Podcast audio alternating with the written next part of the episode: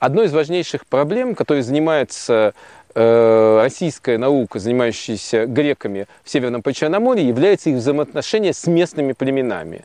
Э, это, этими вопросами занимались э, еще до революции ученые, потом в советское время и даже уже после развала Советского Союза ученые Украины, Грузии, да часто и других постсоветских республик продолжают интересоваться этими э, проблемами, потому что было многое наработано, э, и собираются специальные конгрессы, где все съезжаются из разных стран и занимаются именно греко-варварскими взаимодействиями. Сейчас часто на Западе говорят, ну нельзя говорить варвары, это оскорбительно. Я помню, мне даже замечание сделали на немецкой конференции, почему варвары.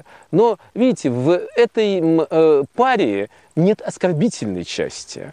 Мы просто говорим о разных культурных уровнях. Греки были народом тогда культурно развитым, земледельческим, письменным, а окружали их, как правило, либо горцы в лице тавров в Крымских горах, либо кочевые и полукочевые намады. Намады – кочевники. Э, ну, у некоторых были деревни, некоторые, как скифы, кочевали в степи, но они были всем, многим похожи и отличались. Да? Они были все при конях, с копьями, луками, э, конская узда хоронили в курганах. Ну, правда, миоты хоронили и э, в грунтовых могильниках, но все равно в них было для грека больше похожего, чем разного. И поэтому мы вправе говорить о варварском окружении, конечно, в конкретных вопросах, выделяя, что это были за варвары. Те или иные, кто скифы это были, это, или миоты, или сарматы, это уже второй вопрос. Но вот два этих разных мира, мир кочевых кочевников и мир земледельцев, э, при, ну, как сказать, прилипших к морю, греки же всегда стараются сидеть у края моря, чтобы если что, на корабли, и до свидания.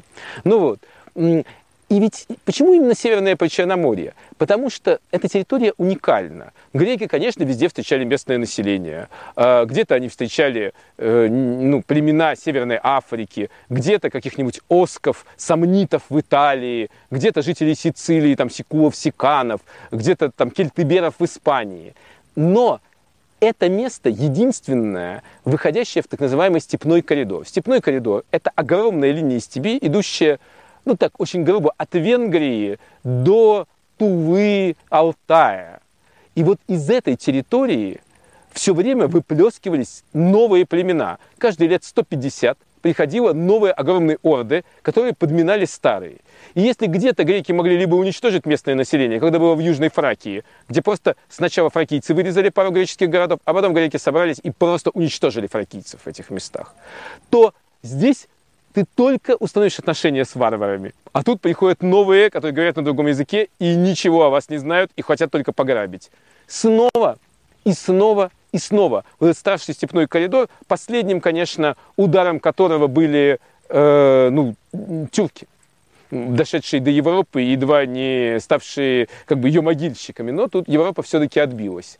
И вот греческие колонии на территории Северного Причерноморья были, как бы сказать, такими маячками цивилизации на самом краю этого странного поля, из которого выходили конные кочевники. С ними нужно было устанавливать взаимоотношения. Каким образом? В Северном Причерноморье есть три знаменитых центра. Самый восточный – это Ольвия и прилежащий к ней регион. Напомню, Ольвия находится на территории современной Николаевской области, на другой стороне Лимана. Грандиозный город. Второй город – это Херсонес – на территории современного Севастополя. Э, тоже большущий город. Одно время э, в территории его державы входил весь Восточный Крым, прямо практически до Перекопа. И, наконец, третья территория, это то, где мы сейчас находимся, Боспорское царство. В лучшие годы покорившее э, территорию от Феодосии, а то и от Судака до устья Дона и э, Кавказских гор. Ну, до Новороссийска ее территория доходила точно. Может быть, дальше. Мы не можем быть уверены. Какие же Интересно, что третьи разные, третьи разные образования выбрали разные стратегии. Эм, Ольвия выбрала стратегию подчинения.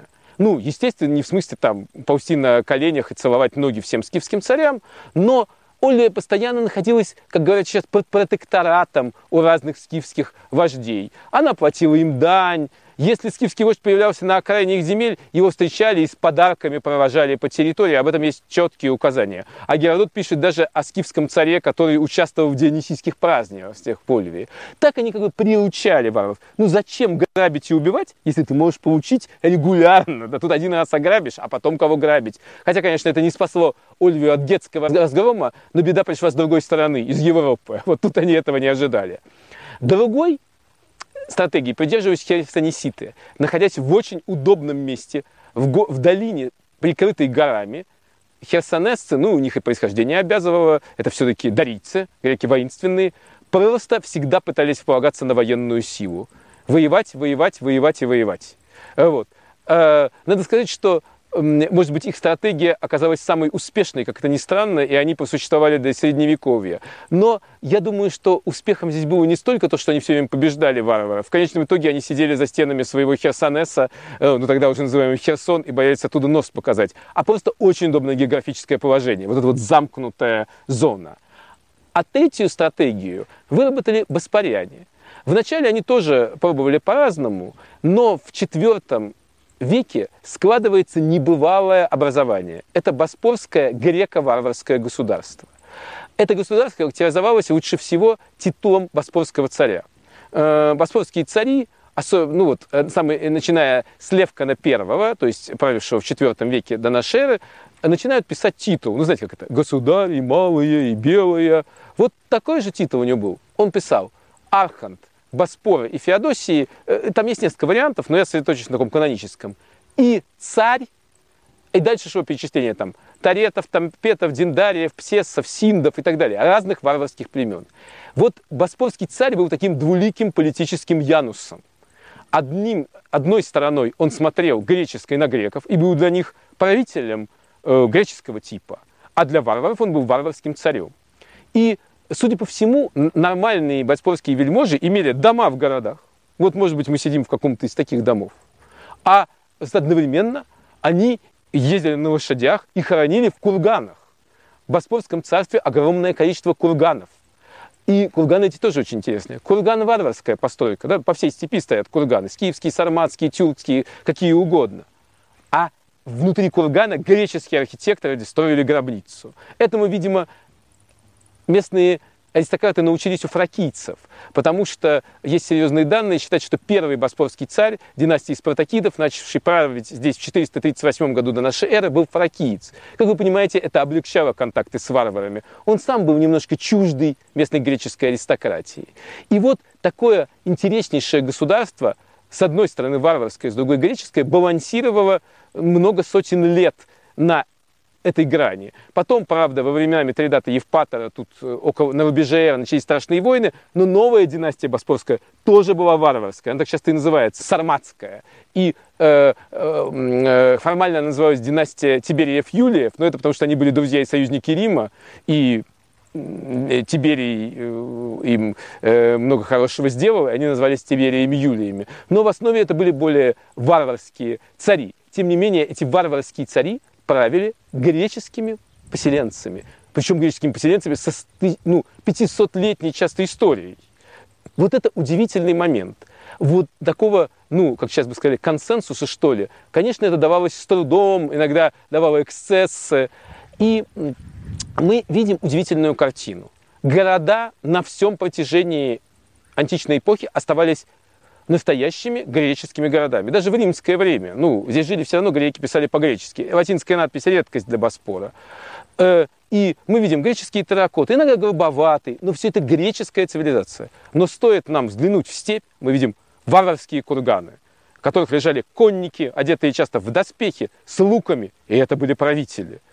И правители тоже. Вот великий э, русский ученый Михаил Ростовцев, он написал про один из курганов, в нем, похоже, лежал варвар, принявший греческие, многие греческие обычаи, или же грек, принявший варварские. Даже этот великий ученый не, мог, не хотел уверенно сказать, кто же здесь лежит. А невозможно понять, кто. Появилась новая греко-варварская структура. И эта стратегия тоже оказалась чрезвычайно долгой. Ну, еще как минимум э, где-то в четвертых-пятых веках появляются люди, которые называли себя боспорскими царями из династии Тибериев и Юлиев. Э, и вот, конечно, э, выдержать против таких постоянных напоров местным жителям не удалось. Но выработав такой вот, э, такие системы взаимоотношений, они как сказать, сделали много интересного для нас. Сейчас же тоже очень важны, да, вот там вторгаются, там, понаехали, из Средней Азии понаехали, где-то понаехали китайцы, где-то турки, и современные державы ищут способы, да, всех выгнать, всех полюбить, да, что-то нужно делать. И, может быть, этот опыт греко-варварских взаимоотношений, да простят меня представители многих великих цивилизаций, которые да, сейчас считаются понаехали. Уж китайцы или, например, э, иранцы не могут считаться цивилизацией не древней. Но, тем не менее, может быть, какие-то выходы можно искать, основываясь и на этих древнейших для нас контактах между разными цивилизациями, которые случились именно здесь, на территории Северного Причерноморья.